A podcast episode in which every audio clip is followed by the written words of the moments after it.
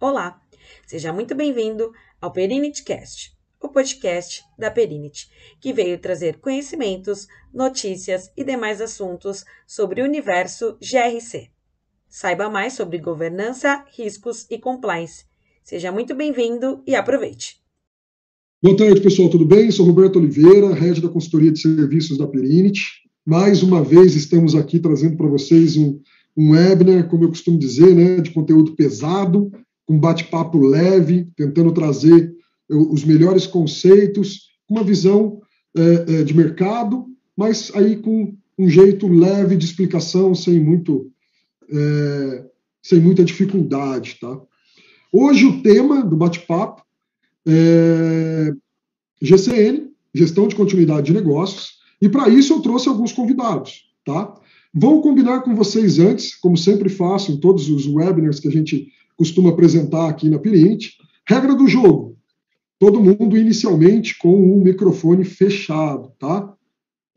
Para que os ruídos, como a gente sabe, está todo mundo em home office, a grande maioria, para que o cachorro, o papagaio ou o filhinho não é, o, o, o, o som não atrapalhe. Se atrapalhar um pouquinho também não tem problema, gente, que esse é o nosso novo home office, né? Então faz parte aí do jogo. Segundo, nós vamos entrar um pouco no tema é, vamos discutir um pouco a respeito. É, vou colocar aqui os nossos participantes para responder alguns questionamentos e depois a gente libera aí para vocês é, fazerem as perguntas que vocês acharem necessário a respeito do tema, tá bom?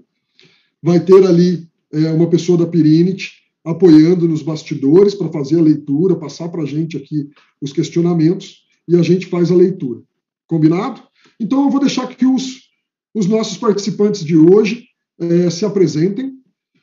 William, é, é, um prazer, amigo. A gente já trabalha junto há mais de 22 anos. O William, pessoa de um conhecimento ímpar, conhece muito de gestão de continuidade de negócios. Queria dizer isso não, mas tem até livro publicado a respeito do tema. É, foi professor aqui, de diversas casas. Trouxe. É consultor Pirinte, acho que eu já disse, né? Mas eu, eu não estava lembrando trouxe para incrementar, trouxe também o Maurício Roncato, pessoa aí muito bacana, é, vai agregar bastante, vem de um setor que todo mundo tem interesse em saber como as coisas funcionam ali. Vou deixar ele falar qual é. E o Jorge, que é nosso parceiro lá da, da Rússia, da Rússia, Bedford, é Santa Catarina. Porque tem tantas, né, Jorge? Santa Catarina, Roberto. Isso, depois você conta para a gente quantas tem aí espalhado para que o pessoal consiga identificar. William, por favor, amigo, se apresente.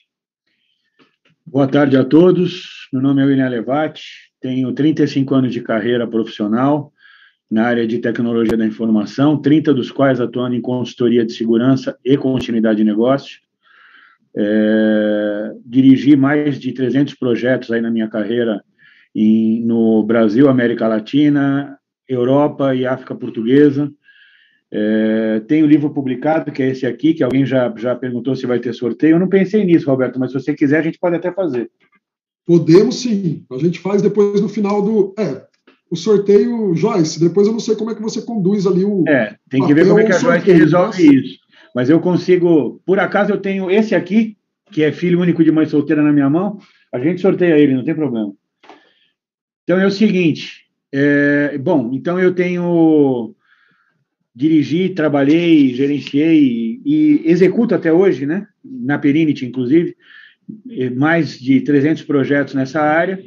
É, tenho livro publicado, sou coautor também do, do manual de, de formação de security officers, é, falando sobre continuidade de negócio, e sou professor de seis pós-graduações que hoje, em função até da própria pandemia, já vai para dois anos que eu era professor, né?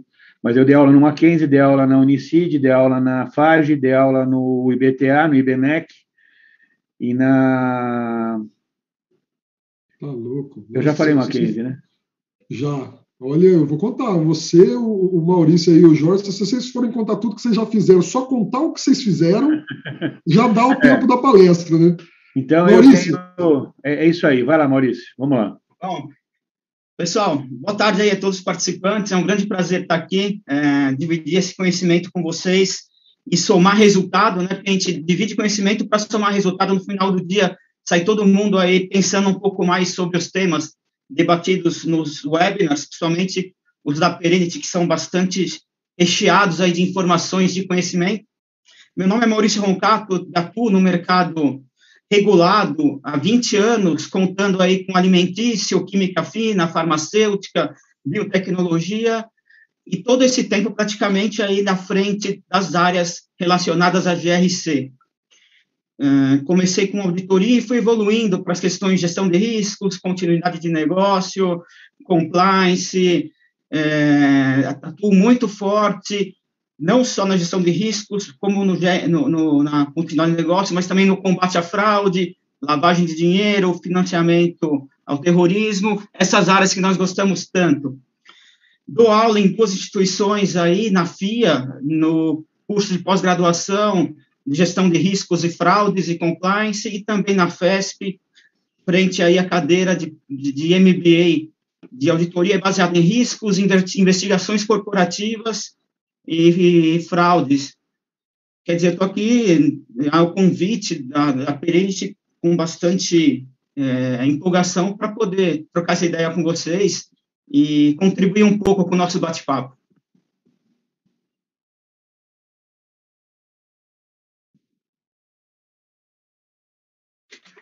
Roberto, seu mic acho que está... Tá, mudo, tá no mudo, Roberto. É.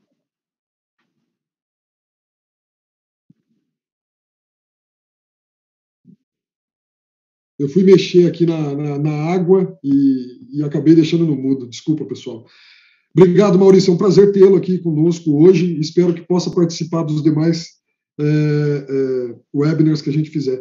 Pessoal que está participando, tá? Eu sempre esqueço de dizer isso, eu sempre falo que vou falar isso e esqueço.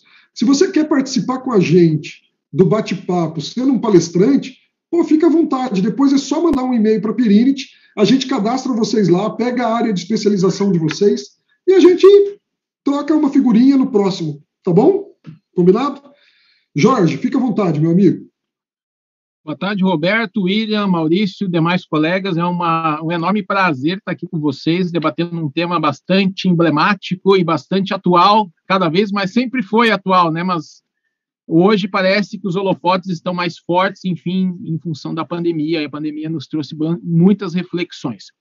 Então, hoje eu estou à frente aí da diretoria regional da Russell Bedford Brasil, uma empresa aí uh, mundial, né? A, a, a, nossa sede é do Brasil e contamos aí com diversos escritórios espalhados São Paulo, Rio, Minas Gerais. E, e, e recentemente a gente uh, uh, fixou base no Sul, especificamente em Santa Catarina.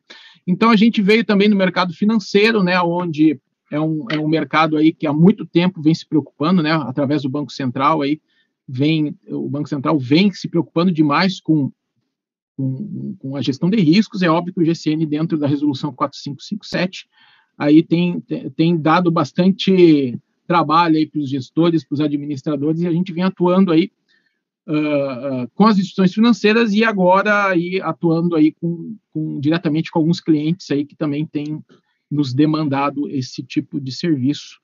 E também, assim como o William e como o Maurício, eu atuo em algumas instituições de ensino aí, no ESC Chapecó, através da MBA, pós-graduação, Borges de Mendonça, e algumas outras instituições aí que a gente atua como o, o, trazendo um pouco dessa vivência, né, o mercado cada vez mais exigindo um pouco da, da nossa prática, né, Maurício William, essa prática Exatamente. que que às vezes a gente estuda um monte, né? A gente se, se dedica um monte ali na teoria e a gente vai lá e se depara com cada case, cada empresa tem as suas peculiaridades, né? Que a gente vai tratar aqui, né, Roberto?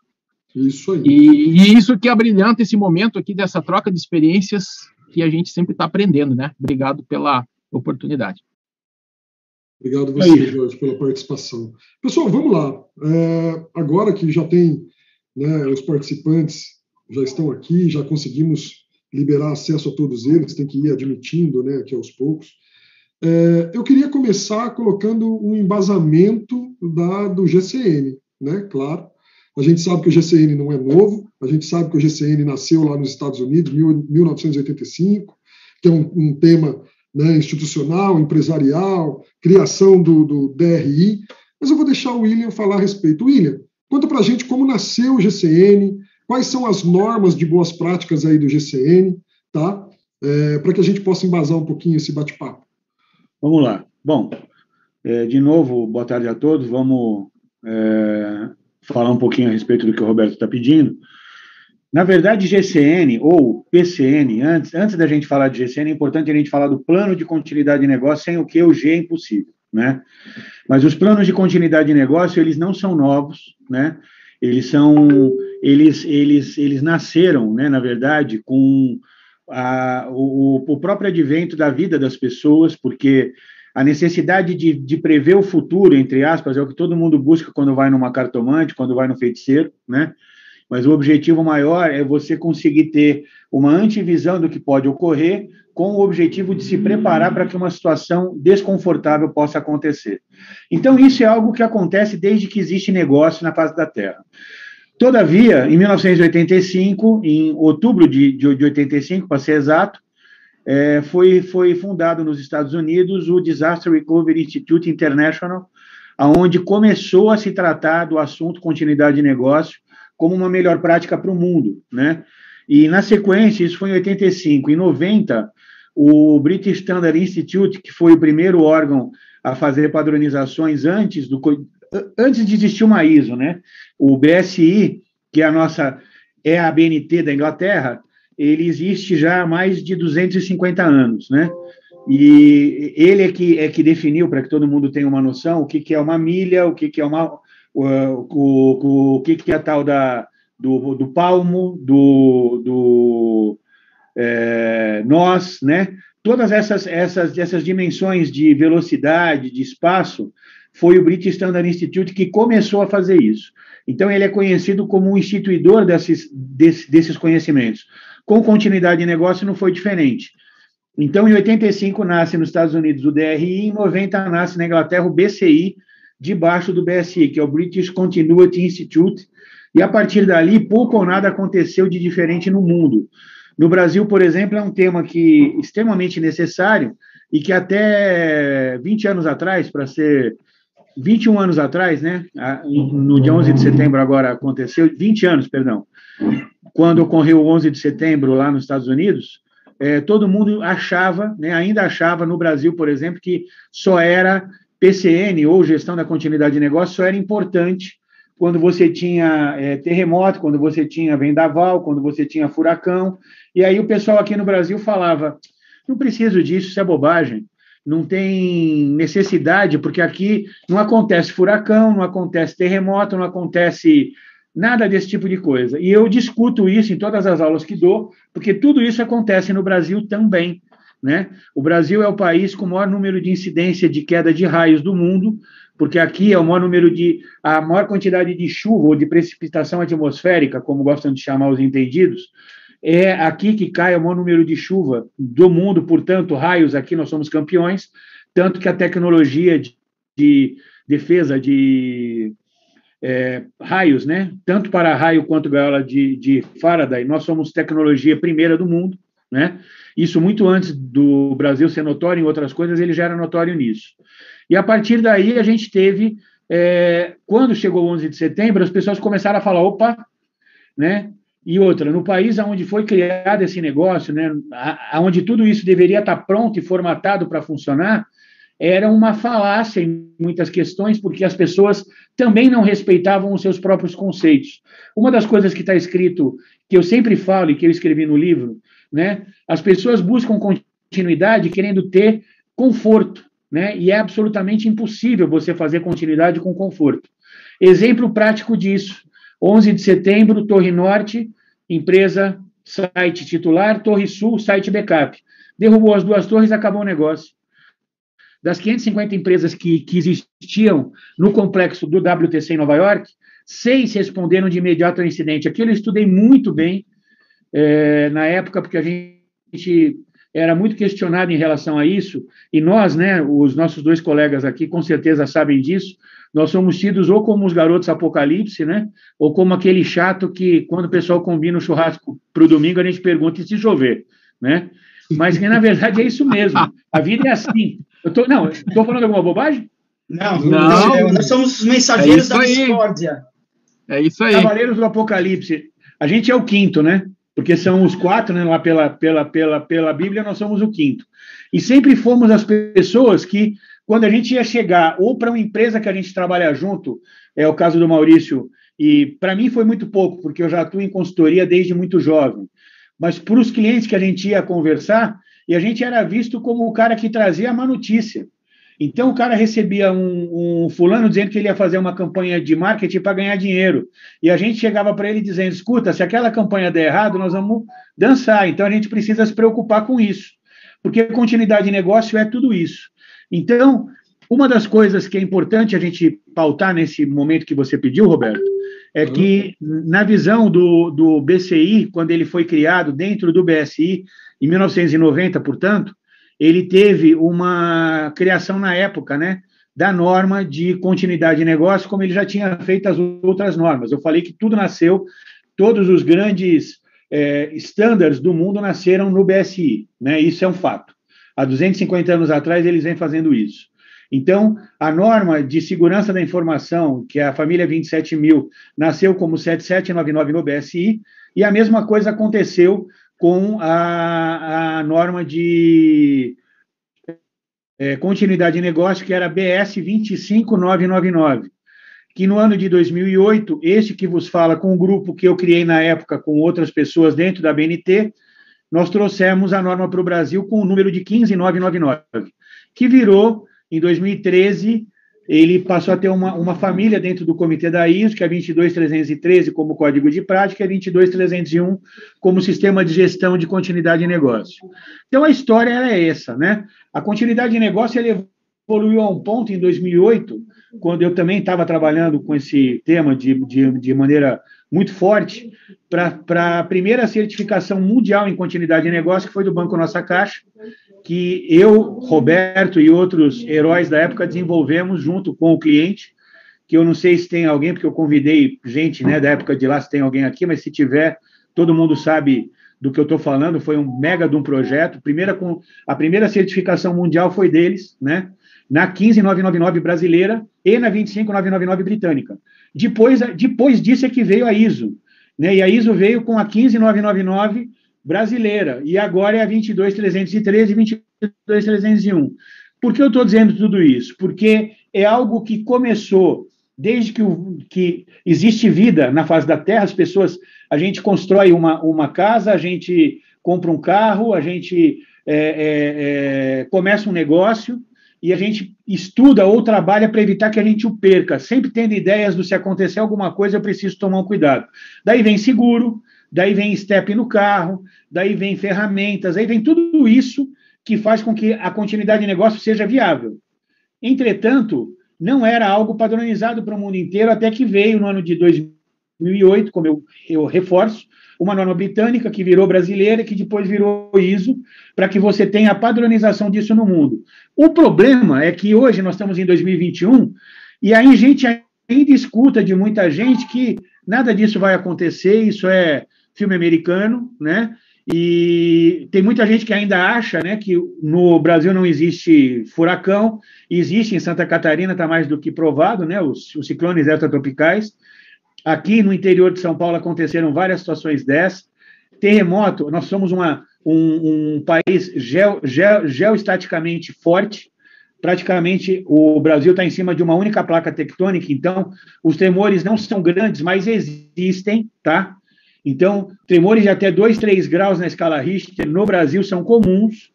Isso eu falo porque estudei muito esse assunto, né?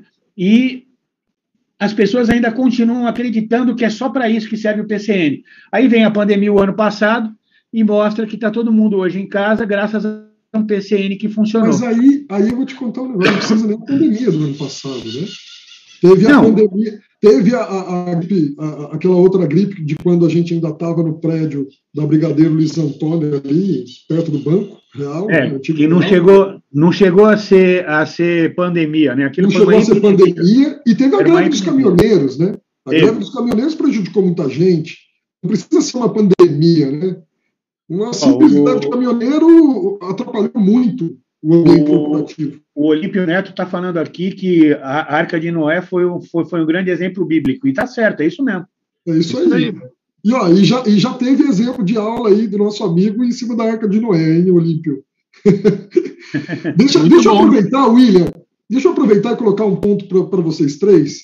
Que assim, eu, fiz, eu, fiz, eu procurei fazer um pano de fundo, tá? Só para poder deixar os amigos complementarem. Esse, esse é mais um pedacinho do pano de fundo. Muita gente tem dúvida em que venha a ser um código de prática, né, porque não, não estão acostumados com, com, com as ISOs, o que vem a ser um código de prática e, de fato, o que vem a ser um, um, um sistema de gestão. Porque a gente sabe que acontece isso na 27.000, né, 27.000, 27.001, 27.002, acontece isso aqui nesse, nesse cenário do GCN também, né, nesse cenário. Então, vamos lá. É, bom, código de prática é o que a gente chama de Bíblia do assunto. Então, a 27.002, por exemplo, ela é a Bíblia da Segurança da Informação, que ela diz todos os OQs você deve fazer como melhor prática no mercado para resolver a segurança da informação na sua empresa. A mesma coisa existe para continuidade de negócio, que é a 22.313. E eu já vou explicar por que, que uma é 27.002 e outra é 313. E no caso da 27.001, né, que é a, a, a, norma do Sistema de Gestão de Segurança da Informação, para o PCN é 22.301. Aí vem a pergunta, por que, que não é 302, como é o caso do PCN? Porque é, a, o Comitê da ISO, por uma questão institucional na ONU, né, porque o Comitê da ISO, para quem não sabe, é um órgão da ONU, ele criou um modelo que serve para todas as, as, as normatizações que eles fazem, aonde as famílias que são atribuídas, quando você tem uma família atribuída a um determinado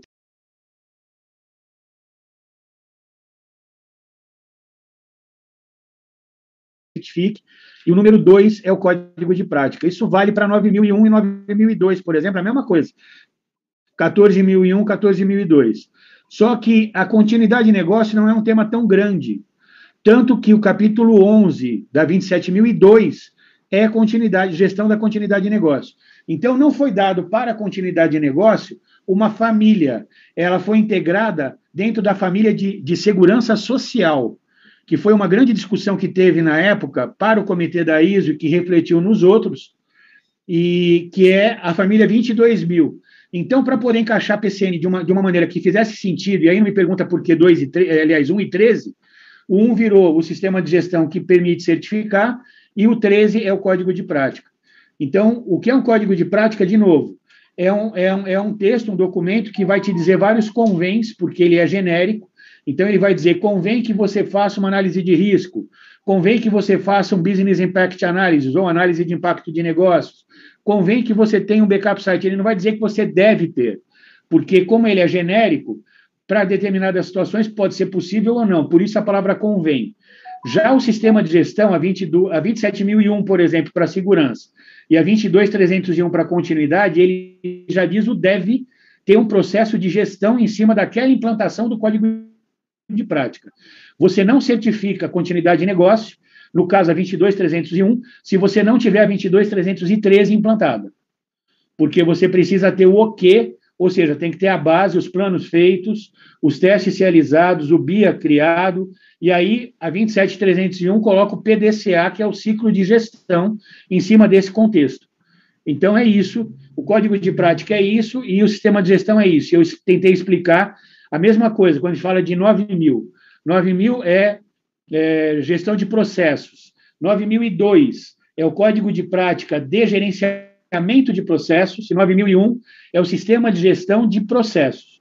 Por isso que o pessoal buscava lá nos anos 90 é, o sistema de qualidade, né? Que o pessoal falava que era, ah, então quer dizer que o negócio é bom. E não tem nada a ver, né? Simplesmente ele tem o mesmo padrão de realização contínua.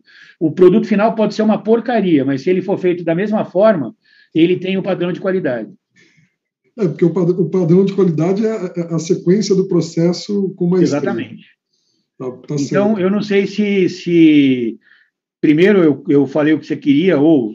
Mas eu acho que eu expliquei da forma mais. Não, mais, não, mais fantástico. Depois eu vou, vou, vou coletar é, um pouco mais de embasamento para que o pessoal possa entender a sequência, né, as fases aí do, do GCN, porque existe uma sequência lógica para se implantar o GCN, para quem não sabe. Mas eu vou abrir uma pergunta, já que a gente falou um pouquinho de pandemia, e eu vou abrir aí para o Maurício, é, e depois o Jorge pode comentar né, na, na, sequência. é que assim, a gente falou de pandemia, tem toda essa parte, esse momento de crise e tudo mais, né, do, do, do, no cenário mundial. Eu queria ver de vocês que estão aí diretamente linkados ao mercado, né, um por ser cliente, diretamente, né, cliente, e outro é, é, por, por, participar muito de consultorias também, que é o caso do Jorge, assim como a Perinity. Como que vocês estão vendo do mercado, sentindo o mercado no, no cenário de continuidade de negócios? Bom, evidentemente, quando a gente fala em continuidade de negócio, a gente precisa pensar aí de um, de um espectro mais amplo. Uh, Roberto, a gente tem aí umas questões importantes, principalmente do ramo que eu venho, que é o farmacêutico, onde é, com o estabelecimento da pandemia, que gerou toda essa paralisação, uh, mundialmente falando, e atingiu o Brasil de uma forma tão uh, evidente e forte, a gente parou em se falar em outros tipos de enfermidades para tratar muito do Covid. E aí, eu estou ligado, estou numa companhia, como estive em várias companhias, é, que trata da vida de maneira geral. Então, a gente tentou estabelecer, já dentro de um programa é, compacto e, e, de custo é, conhecido, estoques de segurança e situações que pudessem não só nos garantir frente a uma perda de entrega, ou perda de fornecedor, perda de cliente, e sim é, garantir que minimamente a gente pudesse contribuir com o mercado e com a roda da saúde para que essas outras enfermidades que saíram um pouco da questão e da linha de pensamento das pessoas fossem supridas.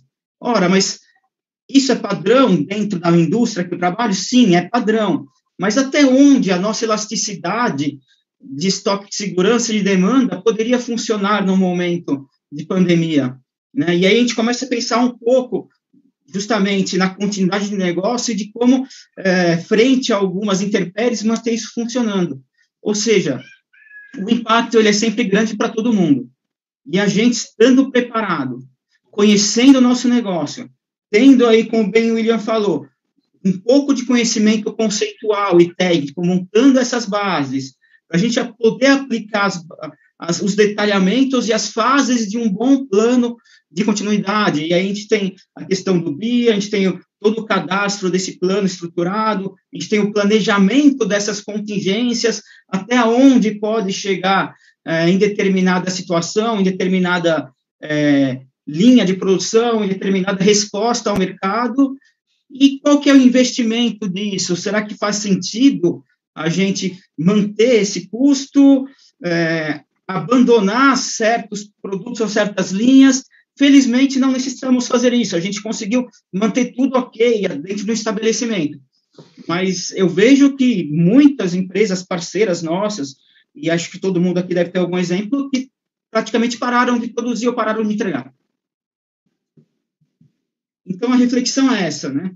Você vem do mercado que ele é altamente competitivo, você vem de um mercado é, que fornece soluções importantes para a população. Esse mercado ele não desaparece com o surgimento de uma situação tão grave. Ele está ali lado a lado, lutando para se manter. Ou seja, é, é, bastante preocupante. E se não tiver um planejamento para isso e uma estrutura é, holística que envolva uh, todas as camadas da empresa, falando em termos de cultura, em termos de aplicabilidade, em termos de pessoas envolvidas e se doando ao seu melhor, a gente não vai para frente, pode ter certeza. Bacana, bacana. Jorge? Então, eu complemento aí, ó, a, a, a, né, a, fala muito bacana do Maurício e a gente vem se deparando assim, né? Eu tenho a certificação ISO 31000 de gestão de riscos e eu tenho cada vez mais recorrido a ela, né, para aproximar né, que, que é gestão de continuidade de negócio é risco, né? Então a gente não pode tratar isso de forma isolada, de uma forma, né, dentro da caixinha, dentro da organização, é risco. E aí para a gente sensibilizar, uh, Roberto e colegas, nós precisamos trabalhar muito no Brasil, é óbvio, a exceção das grandes corporações, as grandes companhias que já têm um pouco desse conceito enraizado, mas as demais, os demais, as demais empresas de portes, principalmente de médio e pequeno, ainda estão muito distante da percepção do que, que é um risco de negócio. né? Pensar, né, aumentar a capacidade preditiva do gestor talvez seja um primeiro desafio nosso falando de GCN, né? Aumentar essa capacidade dele tentar parar e prever, como a gente começou a brincar na live aqui, né? A gente é convidado para o churrasco e é o primeiro a perguntar se vai chover, né, Maurício? Então a gente Exatamente. tem isso é uma habilidade de, da gestão moderna, que a gente costuma falar, capacidade de prever, né? A gente Agora, sabe que assim. Oi. Tem, tem uma pergunta para o churrasco que o pessoal fica mais bravo ainda quando eu faço. Se a cerveja vai dar até o fim da festa, né? Outro risco. É outro. Outro é risco. Eu trabalho, eu trabalho. É até, inclusive, a gente fez um treinamento aí de riscos que eu tenho uma matéria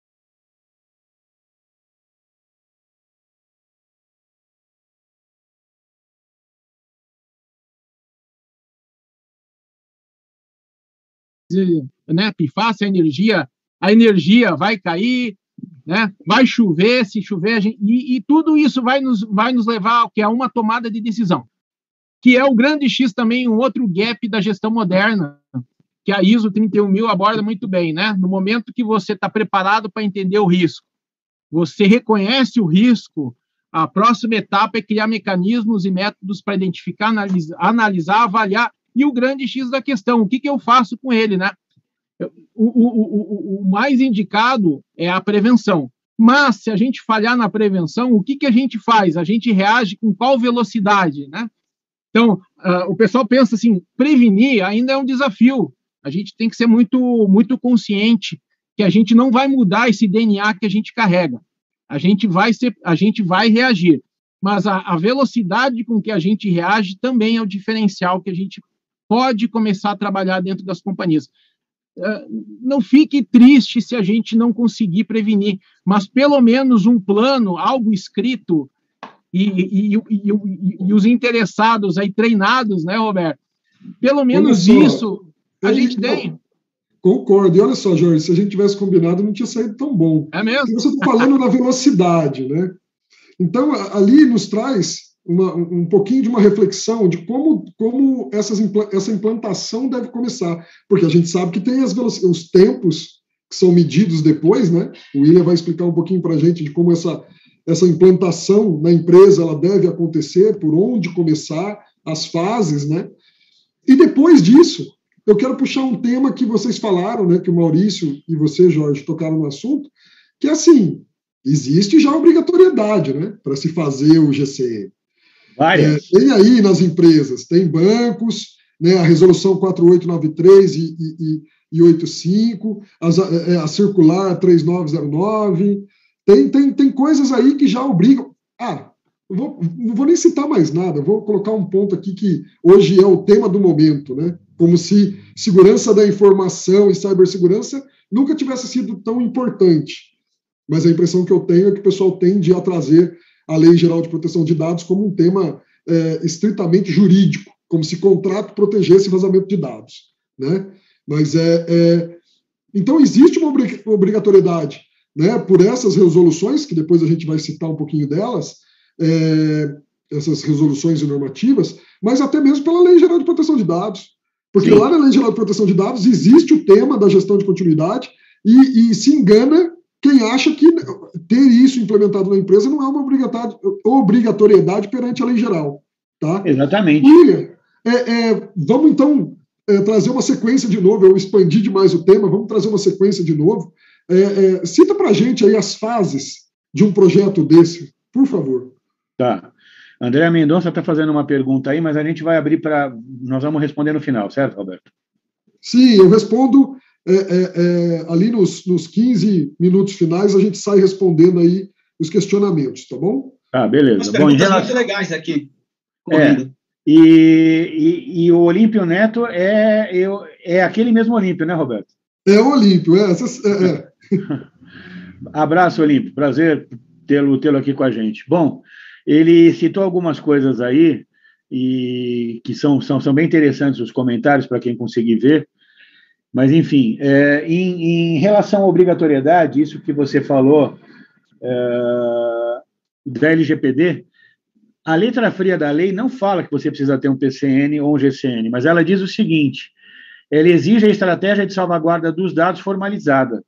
Isso só é possível se você tiver um GCN e uma resposta a incidente que funcione, até porque a lei exige que você se autodenuncie para o seu público.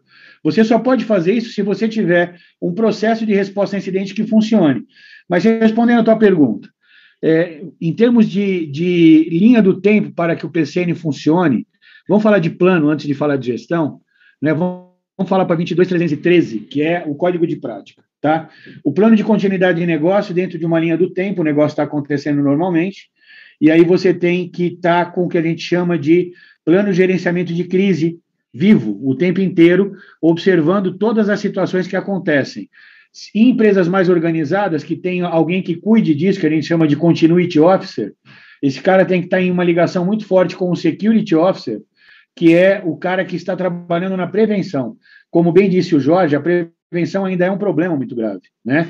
Mas essa prevenção, ela faz com que você consiga antever algumas coisas, como, por exemplo, na questão tecnologia da informação, se vai haver um crash de disco, por exemplo, se o, se o banco de dados está tomando um volume muito grande que precisa ser ampliada a sua, a sua infraestrutura, ou se você detecta algum tipo de problema através de um ataque hacker ou o que seja, são crises com as quais você vai ter que lidar. Então, durante o tempo de paz, que a gente costuma brincar e dizer, você tem o plano de gerenciamento de, de crise funcionando e atuando. No momento do evento, ou do incidente, ou do. do tem formas mais fortes da gente dizer, mas seria o incidente ou, ou evento, não o acidente, tá? É, é, esse é um outro conceito, mas o incidente ou o evento que ocorrem e causam algum tipo de paralisação, lembrando que GCN ou PCN se aplica à disponibilidade, né? Então é muito importante que, que se entenda isso. Então houve lá o evento, o incidente. Primeira coisa que entra em ação é o plano de continuidade operacional, que são as áreas de negócio operando sem a existência de um ambiente físico, um ambiente de tecnologia ou até de pessoas que possam suportá-lo. Isso vai, portanto, de situações que podem ter máquinas específicas já preparadas para trabalhar, e quando eu falo máquinas, é computadores, pode ter pessoas treinadas com o objetivo de dar continuidade ao negócio sem que exista infraestrutura para poder suportá-lo. Logo em seguida, que o negócio dá continuidade sem perder o, o processo de uh, continuidade efetivamente, você entra com a recuperação de desastre, que vai olhar para esses ativos pessoas que possam ter se machucado, que possam ter sido impossibilitadas de entrar nas suas organizações, nas suas empresas, é, ambiente físico que pode ser de, ter sido destruído ou prejudicado de alguma forma, tecnologia da informação que pode ter caído por, por alguma razão, é, e os processos ou sistemas que não estão funcionando. A recuperação de desastre é um plano que olha para trazer esses caras de novo à realidade para poder voltar à normalidade. Lembrando que agora na pandemia a gente tem um novo normal, que também era previsto no, na gestão de, de, de crise da continuidade de negócio, porque durante o processo que você está vivendo, o que a gente chama de situação de exceção, quando você está em contingência, você tem que avaliar se é possível voltar para o normal ou não. Tem clientes nossos, você sabe disso, Roberto, que foram para o home office e que não voltam mais. Eles mantiveram, inclusive, até reformaram o escritório durante esse período de pandemia, mas decidiram, o escritório está lá para se eu precisar usar para fazer reunião com, com, com a turma, porque eu não volto mais, eu vou trabalhar home office, porque William, é o novo normal. Então, William, as coisas acabaram é admitidas por ali. E qual a contingência do home office? Não, rapaz, aí é uma nova, é um novo paradigma, mas você sabe que a gente já pensou nisso, né? A contingência do home office, por incrível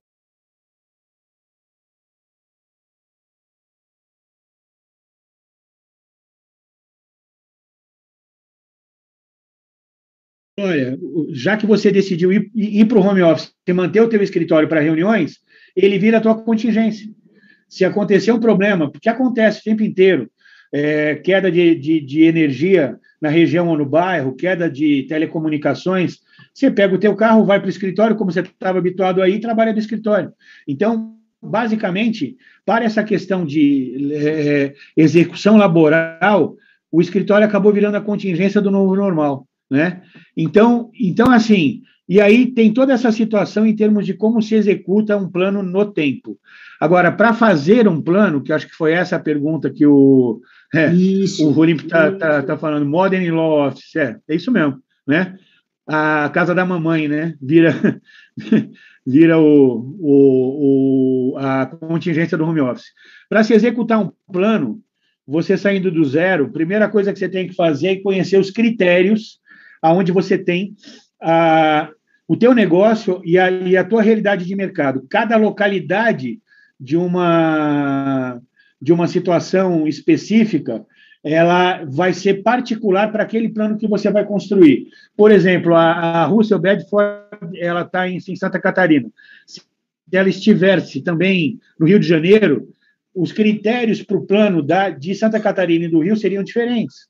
O fato de ser a mesma empresa não quer dizer que eles sejam iguais. A mesma coisa falando de vocês, vocês são uma empresa internacional. Como eu já tive a oportunidade de em várias empresas internacionais, que o cara manda o plano de lá de fora para cá e manda implantar aqui daquele jeito.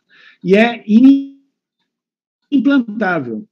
Entendeu? É inimplantável. Então, você precisa sempre adaptar a realidade do país, do estado, da região, primeiro, do estado, da cidade e até da comunidade aonde aquele negócio está colocado. Nós chegamos a fazer plano, eu estou falando de critério, a gente chegou a fazer plano para empresas na Avenida Paulista, que todo mundo conhece aqui em São Paulo, pelo menos de nome, né? Que o, o critério principal era um, um, um saque né, enorme, uma empresa de, de atendimento a clientes, né, que prestava serviço para N empresas do mercado, estava lá dentro do conjunto nacional. Para quem conhece, né, essa, essa, essa região já vai saber até qualquer empresa, mas tudo bem, eu não falando está ótimo.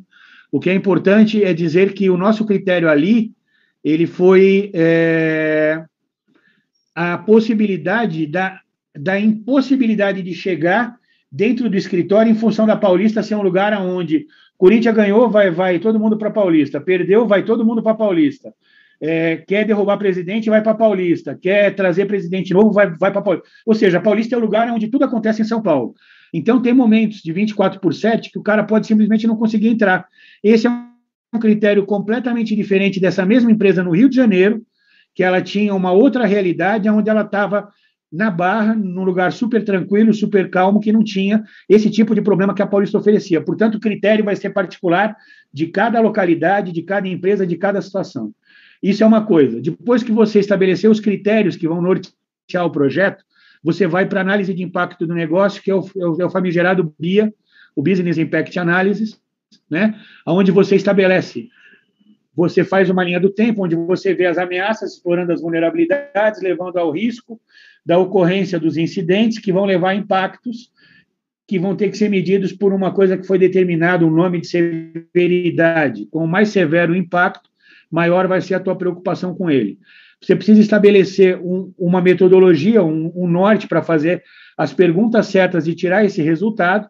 Uma vez que você tira esse resultado, você tem o caminho. A empresa inteira ela, ela é, sei lá, 100 áreas trabalhando, com toda uma complexidade e ela precisa, numa situação de contingência, para não ter um alto impacto, seja financeiro, seja de imagem, seja de pessoas, seja de, de legalidade, de, de, de 25 áreas para trabalhar, um quarto. Aí, a partir desse trabalho, você estabelece as contingências necessárias para 25 áreas, você cria os planos de continuidade operacional para os negócios dessas 25 áreas, a recuperação de desastre para dar suporte a essas 25 áreas, e o plano de gestão de crise que vai olhar o antes, o durante e o depois do evento.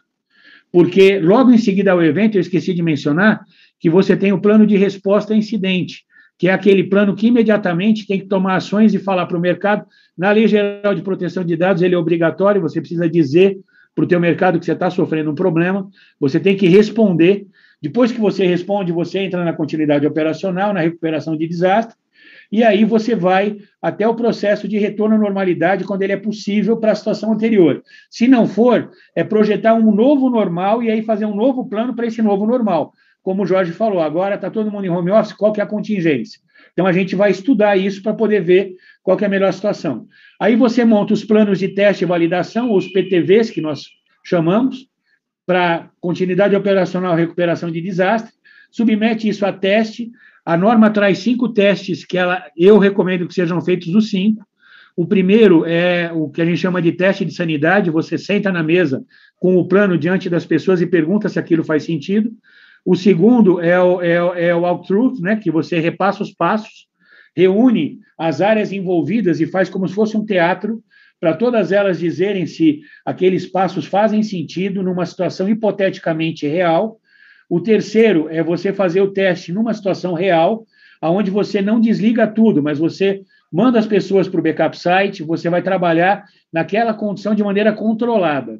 O quarto é você trabalhar durante um tempo no backup site para que ele seja operacional, operacionalizado. E o quinto, que a gente brinca a dizer que é o que a gente mais gosta, que é desliga o CPD e vê, e no que é que dá. Mas é um processo que começa lá do 1 um para chegar até o quinto.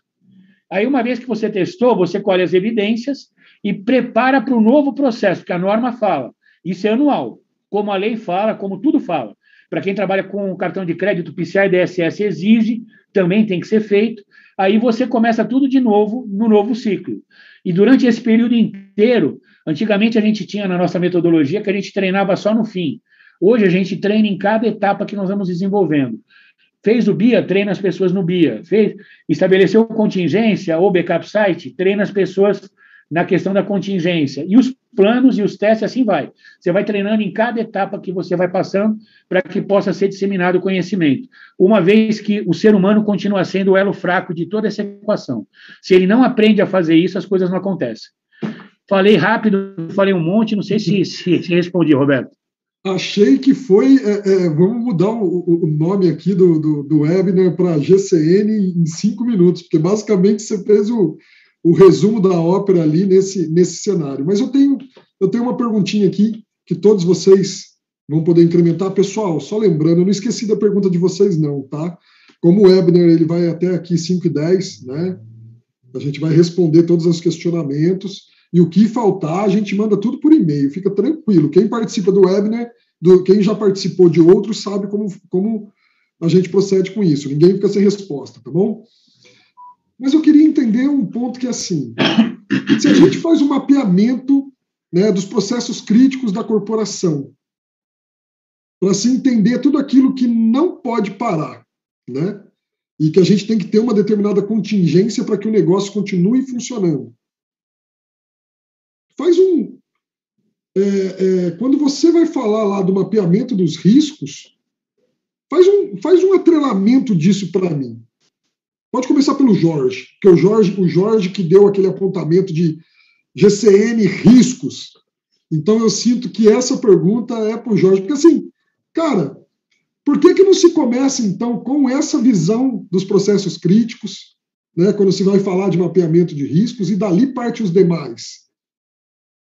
Então, a, a, é, é, uma, é, por incrível que pareça, é um grande desafio ainda entender o que, que é um processo crítico né? Então a gente tem exercitado muito, tipo assim, cara, o que, que é crítico para você? A gente promove um self-assessment e a gente, né, a gente gasta que, que faz sentido para a própria parte interessada do negócio, ela mesmo perceber o que, que é um processo crítico. É aquilo que realmente, se der, se alguma coisa der errado, a gente está perdido, né? A gente a, impacta diretamente o negócio de uma maneira relevante.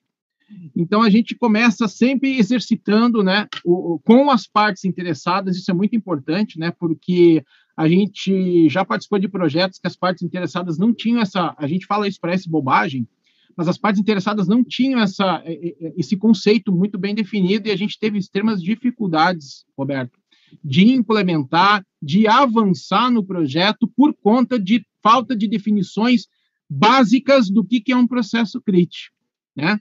Então, no momento que a gente avança sem esses critérios, ou até mesmo sem, sem ter uma visão de quem são as partes interessadas, né?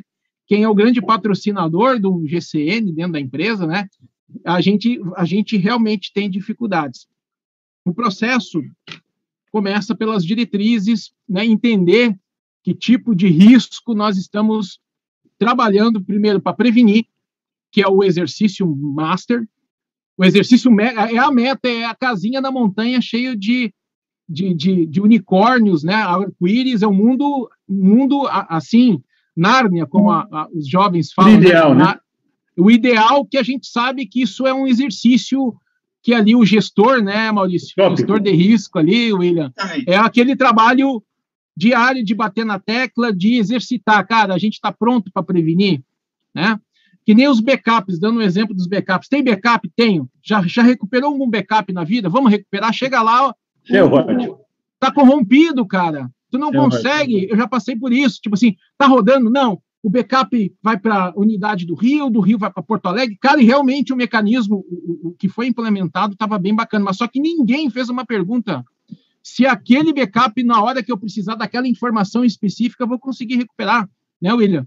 É isso. Não, e você tem, você tem situações mais absurdas, desculpa até, o Sim, vamos Jorge. lá. É, tem situações mais absurdas que você chega, hoje em dia, né? Você chega para um, um determinado gestor e fala: Você, você conhece a LGPD? Ah, já ouvi falar. É, então, eu, eu, faço aqui, né, aqui nós da, da Perinity, a gente faz todo um trabalho e tal, explica para o cara, aí o cara vira e fala assim, aqui na empresa eu já tenho tudo isso resolvido, meus advogados já cuidaram de tudo, não preciso de nada. Aí você vira para o cara e começa a fazer perguntas como essa. Ah, você não precisa de nada, beleza, você já tem... Qual foi a sua última análise de, de, de, de risco? Aí o cara olha para você e fala, é para comer ou passar no cabelo? Aí, aí você pega e fala: você tem backup funcionando? Ah, não sei. E, quer dizer, o cara não sabe responder nada, mas diz que já está tudo certo.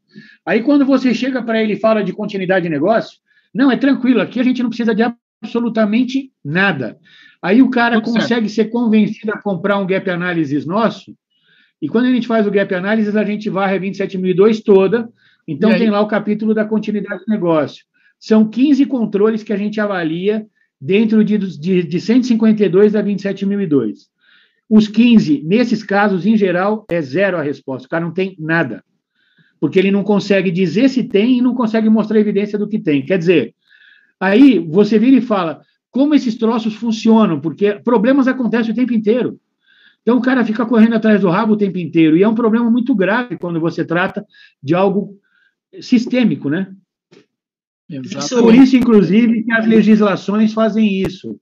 Como o Roberto colocou, uh, para banco, né, já desde 2006, mais ou menos, começaram a colocar risco operacional e agora chegaram a 4893, que é o ápice, né?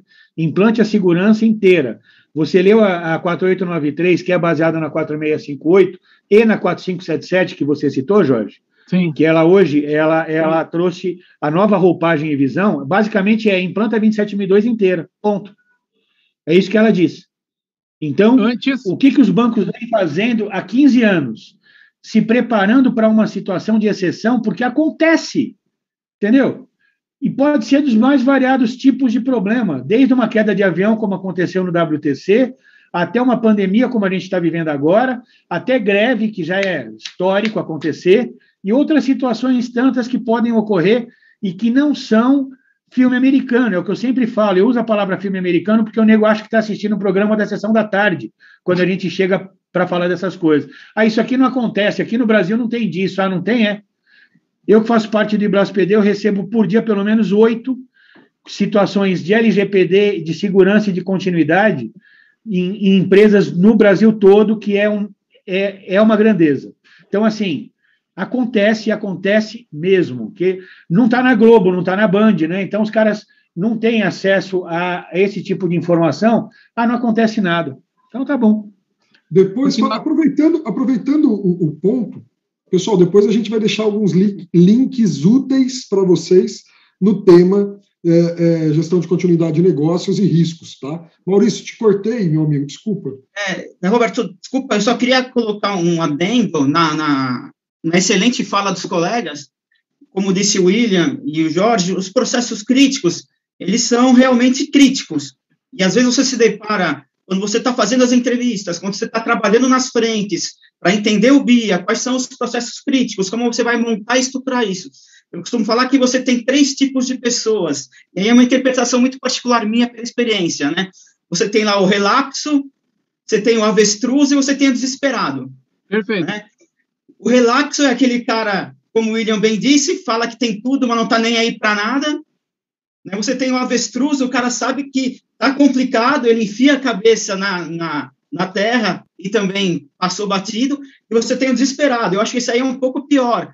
O que, que a gente tem de crítico na sua área? Quais são os seus processos críticos? olha, veja bem, são todos. Como todos?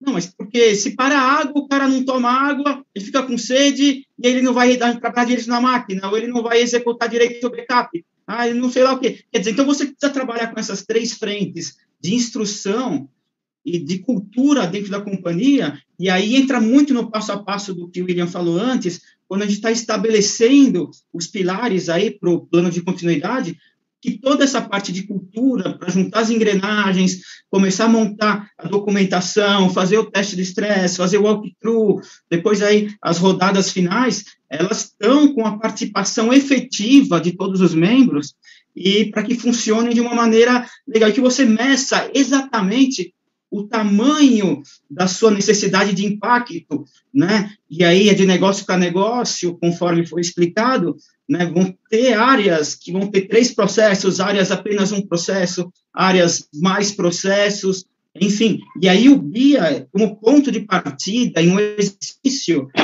funciona muito bem. E ele é muito bem-vindo nesse debate nosso aqui. Bacana, bacana. É, eu queria dar um exemplo até mesmo de um shopping center. Nós já fizemos BIA para shopping center, essa parte de, de, gestão de continuidade de negócios. Não vou citar todos os exemplos, vou só citar esse, é, e depois compartilho com vocês, mas assim, teve um cenário que foi muito engraçado. Nós pegamos, é, depois que a gente faz todas as entrevistas né, com, os, com os gestores, é, nós pegamos um cenário em que a pessoa estava falando de faturamento, o William vai lembrar bem disso, que a gente fez junto esse projeto é, de faturamento, que era, nossa, não posso ficar com isso parado de jeito nenhum, e um cenário de, de, de, de abertura do shopping com checklist de, de, de sprinklers, de catraca para entrada de carros e coisa do tipo. E quando aí todo mundo deve estar pensando, pô, claro que o faturamento era o mais importante, né? Quando se bateu com a, com a, com a VP de operações, ela falou assim, é, isso aqui está errado. Porque se eu não tenho esse checklist validado todos os dias, eu não posso nem abrir o shopping. E todo mundo na corporação achava que ficar sem o faturamento era o mais crítico. E não era.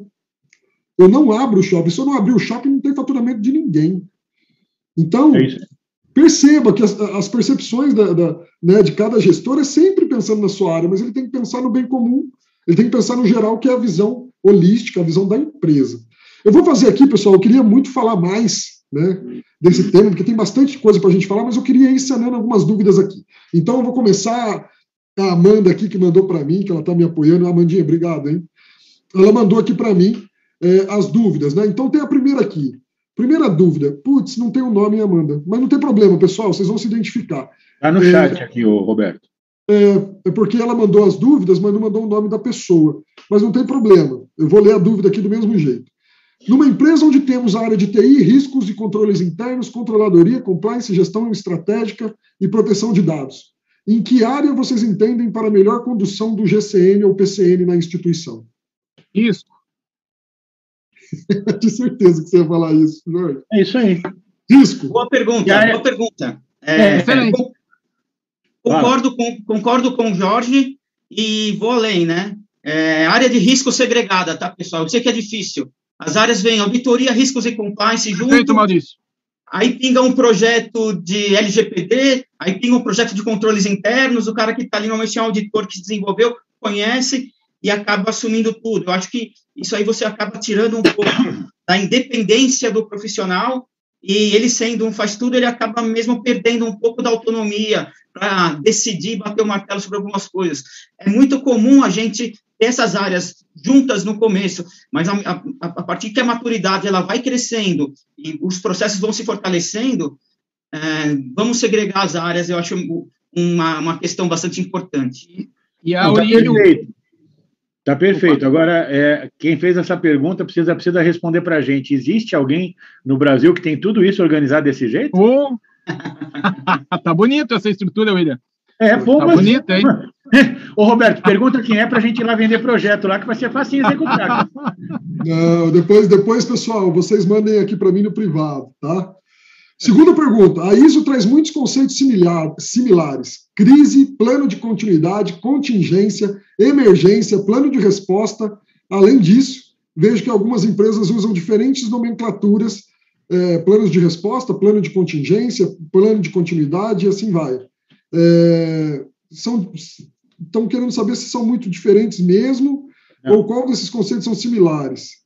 Então, na verdade, é difícil a gente pegar e falar sobre todos os conceitos que são similares, mas, assim, as normas, é, principalmente a, os códigos de prática, aí eu vou falar da 27.002 para segurança, que trata de continuidade de negócio, e da 22.313, eles trazem um glossário bem interessante, que se a gente for gastar o tempo aqui para falar dos conceitos, você vai ter realmente uma sobreposição das coisas. Agora, tem coisas que os mercados trouxeram ao longo dos anos e que a gente não consegue mudar. Então, por exemplo, eu falei para vocês incidente e evento. Evento é o nome da 22313. Incidente é o nome da 27002. Sinistro é a mesma coisa para o mercado de seguros. Entendeu? Então, assim. Nomenclatura. Tem nomes que você precisa entender com quem você está falando para você poder falar a linguagem do cara. Agora, em termos conceituais, tem coisas que são similares ou que são iguais, como, por exemplo, evento e incidente, na visão da interrupção de um processo, é a mesma coisa. Só que um trata, entre aspas, na prevenção, que é a, a 27.002, e o outro trata no pós-evento ou na pós-ocorrência, que é a 22.313. Então, não dá para responder essa pergunta do jeito que eu gostaria, porque a gente não tem mais duas horas para poder pegar todos eles e, e explicar. Tá Quem me conhece, tem um monte de gente aqui que me conhece, é, sabe que eu, eu procuro ser o mais didático e o mais detalhado, detalhista possível nas minhas explicações. É, hoje, hoje, hoje, hoje não infelizmente, não dá, não dá, não dá tempo. Mas assim, é. eu, vou, eu, vou, eu vou aproveitar, porque, rapaz, quem, quem, quem tem a Amanda tem tudo. Olha só, a Amanda, o que ela fez? Ela mandou de novo com os nomes. Então, essa primeira pergunta né, foi do. Estava com o nome dele aqui. Onde que eu pus, Roberto? O Roberto que está atrapalhando a condução do negócio. Eduardo, Eduardo Dantas. Né? E essa, essa que eu fiz agora é da Andréa Mendonça. Obrigado, Amandinha. É, tem três. Quais as informações mais importantes para coletar em uma entrevista de impacto ao negócio, junto às áreas da corporação? Essa é do é, Igor Jefferson. Maurício, Jorge, vocês, vocês querem Maravilha. responder? É... Olha, eu acho que os riscos que afetam a continuidade, né? Pode falar. Sim, mas, mas em termos de perguntas, eu acho que a pessoa quer que a gente seja um pouco mais específico. Primeiro, a primeira coisa fundamental antes dessas perguntas é entender de que negócio nós estamos falando, de que mercado, como é que ele ganha dinheiro. Porque essa pergunta do como é que ele ganha dinheiro, apesar dela parecer é, direta demais ou arrogante, é assim que você vai entender a cabeça do executivo que tá, que, que vai ter que decidir pela continuidade de negócio que vai ser proposta. Uma vez que você entendeu isso, as três principais coisas, como disse o Jorge, aonde você entra com a questão do risco, se ele já é conhecido, se ele não é, ele precisa ser estudado em conjunto com o BIA, né? Na verdade, eu sempre gosto de fazer o BIA primeiro e depois eu faço o risco, porque eu vou eh, o, o, o que o Roberto falou, eu faço análise de risco em cima do que é mais crítico para a empresa. Então, a primeira coisa é você identificar as atividades críticas das áreas, de todas elas. Essa é a primeira pergunta importante. Cada entrevista você tem que ter isso. A segunda coisa são os ativos que suportam os processos de negócio, essas áreas de negócio. Qual que é, o, é, é a relevância desses ativos para a condução do negócio em si? E, e a terceira questão é, a, é pra, não, isso é para você detectar os impactos. É a quantidade de pessoas barra processos necessários para fazer com que isso funcione.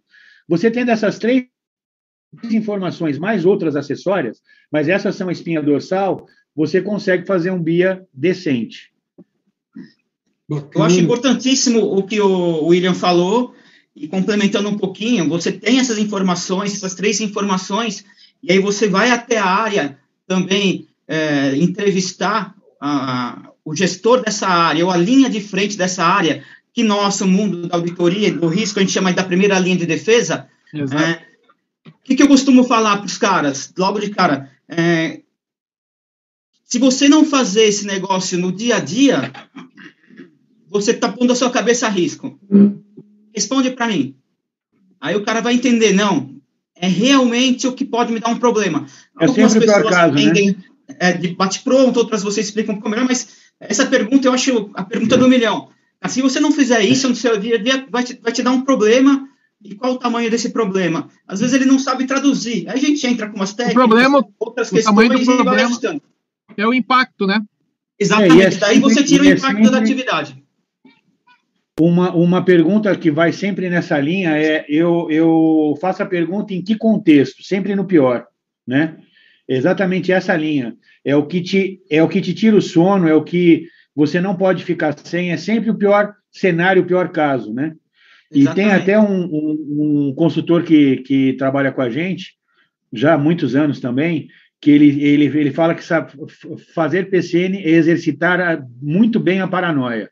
E é isso mesmo, né? Você pensar no que aquilo que você já sabe que pode acontecer, porque já aconteceu, e outras coisas que não que não possam. É exercício mesmo de será que. E aí esse será que tem que ser considerado, porque se alguém tem dúvida de que se é paranoia, assiste o vídeo do 11 de setembro de 2001 e, e responde para mim se aquilo era normal antes daquele dia. Aquilo era uma paranoia total, mas é, é fato. Vamos lá. É, preciso seguir, deixa, preciso seguir. Só complementar o- o- a questão do William, do 11 de setembro, Ah. e aí pode procurar também alguma coisa sobre o Rick Rescola, que era o cara que deu uma estruturada no plano de abandono das Torres Gêmeas, para alguma companhia, não lembro o nome agora, que vem agregando muito com essa ideia do William, é muito importante. É verdade, é verdade. Bacana, bacana. Vou passar aqui, ó. É possível colocar aqui no chat algumas, alguns desses normativos de obrigatoriedade do GCN. Andréia Mendonça. Andréia, a gente já colocou aqui, eu e o Jorge, algumas Isso. dessas Banco obrigatoriedades. Tá? É, Banco É. Central, eu não sei se vocês colocaram, eu vi que você colocou Não, eu 4577. coloquei. Eu Você coloquei o pôs a William. 4893? Coloquei, coloquei. sete. Colocamos ali, tá? Depois, é, qualquer coisa, a gente manda um, um texto para ela lá no e-mail com, com outras, mas as que estavam citadas aqui, que a gente lembrou de bate-pronto, eu e o Jorge, a gente colocou. É, PCN não é para contemplar apenas desastres naturais, e sim é, cenários de descontinuidade de negócios. Gostaria de exemplos de cenários que eu possa incluir em nosso sistema de gestão de continuidade de negócio bancário. A pergunta do Fábio Dória. Você conhece outros cenários? Sim, lógico. É, Você tem várias situações, ou todas as situações possíveis em relação a, a descontinuidade, né? A gente pode. Fala, Jorge, você, você ia dizer alguma Não, coisa? não, eu ia dizer é, conhecidos ou além daqueles que a gente já conhece? É, não, na verdade, ele gostaria de exemplos, né, de cenários, é, para que ele possa, talvez, assim, a gente tenha alguns exemplos que ele não tenha contemplado. Um exemplo, tipo assim, hoje a dependência nossa de dados, William, rapidinho, só para ver se essa é a linha de raciocínio, né? Tipo Aham. assim, se você chegar lá e não ter dado, né, acessar o seu banco de dados e simplesmente um hacker entrar lá e sequestrar seus dados, né? Aí, esses dados, hoje tem todo um, né, todo um, um- um- a gente espera que as empresas, né, as maiores a gente sabe que sim, né, Roberto, as maiores, mas a gente não está testando, então tem que testar se a gente pode acessar esses dados e a empresa continuar aí tranquilamente a- a- a- de uma forma normal a trabalhar numa situação dessas, William. É isso. Na verdade, o que eu ia citar são os, os casos atuais de ransomware, todos eles são descontinuidades importantes. O que aconteceu agora em 18, 19 de agosto, que foi o caso das lojas Renner, que todo mundo Perfeito. acompanhou, né? Então, eu não estou aqui abrindo informação sigilosa nenhuma. É, indisponibilizou o site e algumas lojas ficaram sem ter condições de operar lojas físicas, porque não tinha sistema, né? Então, esse tipo de coisa é uma, é uma, é uma causa direta e natural que vai, vai gerar um problema nessa linha. É, outras situações naturais, como, como já foi colocado aqui, mas outras situações onde há o descuido absurdo, né, e que gera um problema de, de descontinuidade para o negócio, para a região. Vamos lembrar de 2015 Mariana e de 2019 Brumadinho. São duas situações que, inclusive, até eu, eu gostaria de ampliar ra rapidamente o comentário, é, que pese o fato de que os Estados Unidos tenham sido o primeiro a fazer, mas é fato que tanto a Europa quanto os Estados Unidos e Japão nessa questão da sociedade, eles estão muito mais avançados do que a gente, infinitamente mais avançados. Depois daquele tsunami que, que a, a aconteceu lá no Japão, com, em 2014, se eu não, se eu não estiver enganado, ou 17, é, em uma semana o ambiente estava tava disponível para facilities, né? ou seja, para caminhões, carros, trens, para o país continuar vivo, né? continuar andando. Mariana, até hoje, já, já, já são seis anos, é, a região continua debaixo de escombros, acabou a cidade praticamente, Brumadinho acabou metade da cidade, e você tem é, problemas ambientais que ainda vão levar mais uns 80 anos para resolver nos, nos rios e córregos próximos. Então, assim, é, já passou da hora de você ter uma política pública para a continuidade de negócio que seja eficaz e eficiente. Eu acho que a gente está avançando em algumas questões importantes para a segurança da informação, mas esse tema ele ainda continua sendo uma grande dificuldade. Então, a descontinuidade ela é em todos os aspectos, mas principalmente nessa questão do que pode acontecer em termos uh, uh, diretos, né, de, de empresas que não se preparam adequadamente para isso, e situações como as que o colega que fez a pergunta considerou, né? Eu vou citar, então, é, é, na verdade, o Fábio também pediu ali onde ele consegue pesquisar outros cenários. Fábio, vou te dar uma resposta individualizada, depois do William. William, William e Amanda. Vamos mandar essas questões aí é, é, para os participantes e aí você vai ter essa resposta de onde pesquisar, o William vai responder. Eu peço, eu peço que me mande depois as perguntas por ah. e-mail, Amanda, e eu faço questão de, de responder a todas por escrito, e aí você manda para os tem perguntas, tem outras perguntas aqui, é, que a gente já estourou o tempo lá em, em cinco minutos, né? Senão é, é, sai do cenário que a gente propôs. Mas a gente tem perguntas aqui da Rosilene Domingues. Rosilene, Vamos mandar as respostas aí, tá? A gente vai mandar para todo mundo, tá, gente? Indiferente de ter sido a Rosilene que perguntou. É... Colegas que me pediram a matriz de risco, ah, começa com a continuidade de negócio do churrasco. Né? O churrasco tem que continuar. com certeza, com certeza. Além dos processos. Mas, ó, quando pensar na matriz de risco e continuidade de negócio do churrasco, não pode esquecer de colocar um ponto importante, crítico aí, a esposa, hein? Se esquecer e achar que vai ter continuidade do churrasco por uma semana. Ô, Roberto, eu achei que você ia falar que era para chamar os especialistas aqui, meu. É, pois é, é. Porque Muito todo mundo bom, desconsidera esse ponto, né? Mas vamos lembrar desse bom, é, não dá para desconsiderar nunca. É. Aí tem a pergunta também da Caroline Tomé, né, que fala aqui um pouquinho de como avaliar o impacto né, em alguns cenários. Vou mandar também, tá, Caroline? Estou lendo só para não esquecer de enviar as respostas para vocês. E também aqui, ó, essa pessoa a gente conhece bem também, hein, William? Miriam Bortolotto. Opa! Trabalhou com a gente conhece. lá na módulo. Beijão para ela. Da claro. Convite William, meu, hein, Roberto?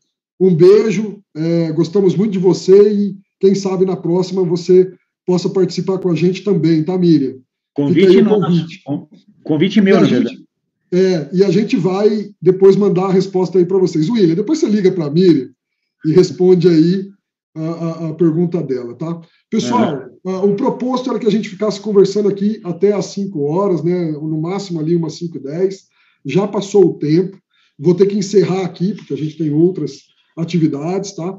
É, o livro vai ser sorteado, o canal da Pirinity aí já mandou para vocês no chat como fazer ali para para participar do sorteio, né, acessando lá as redes sociais. É, queria agradecer a todos que participaram, para a gente é, é bem bacana ter a participação de vocês. Dúvidas quanto ao tema, gente, dúvida não paga, tá? Pode ligar para a Pirine, pode mandar e-mail, a gente tira essas dúvidas sem problema algum. A gente está aqui para é, apoiar, ajudar vocês. Maurício, muito obrigado, parceiro. Outras é, é, é reuniões como essa, que foram bem bacanas, é, é, eu te convido, espero que você possa participar. Jorge, também. O Jorge, né, Jorge? Não preciso nem, nem pedir para participar, né, Jorge? Bom, Já pode aparecer aqui sempre que você escutar a gente pode trazer, eu vou, eu vou dar uma dica da gente trazer aqui para discussão cases uhum. práticos de pequenas e médias empresas para exercitar né, a gente fazer aqui o papel, né, William e Maurício, do advogado diabo, né? Perfeito. Vamos, vamos. Eu então, tenho, eu tenho aqui um, um, pedido, eu vi agora há pouco aqui, é que o pessoal começou a mandar o, o beijo de tchau, né?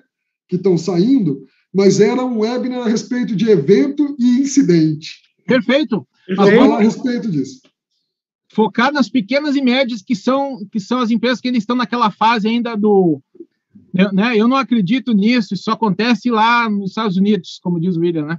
É, filme americano. É. Filme americano. É. Jorge, obrigado então pela participação. Dá um abraço. Satisfação enorme de estar aqui com essas feras aqui.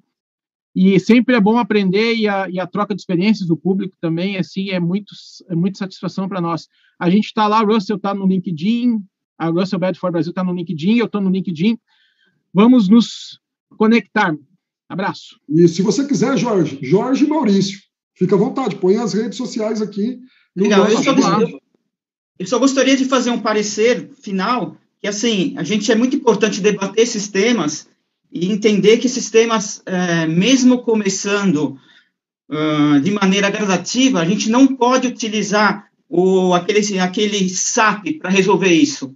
E não estou falando do SAP alemão, não. Estou falando do sistema avançado de planilhas. Não dá para a gente desenvolver no Excel essa situação, gente. Boa, Maurício. Bem lembrado. Não a dá. Gente precisa, não dá. A gente precisa ter uma condição de, no mínimo, organização, de cadastros legais, de planejamento em documentos. Eu acho que a gente tem uma baita ferramenta robusta na mão, que é a questão da perente aí, com, com todo auxílio, e de fácil acesso, de fácil entendimento, porque se a gente for criar uma planilha para cada cenário, uma planilha para cada criticidade, imagina, você vai ficar com isso pronto depois que teve um terremoto e acabou tudo.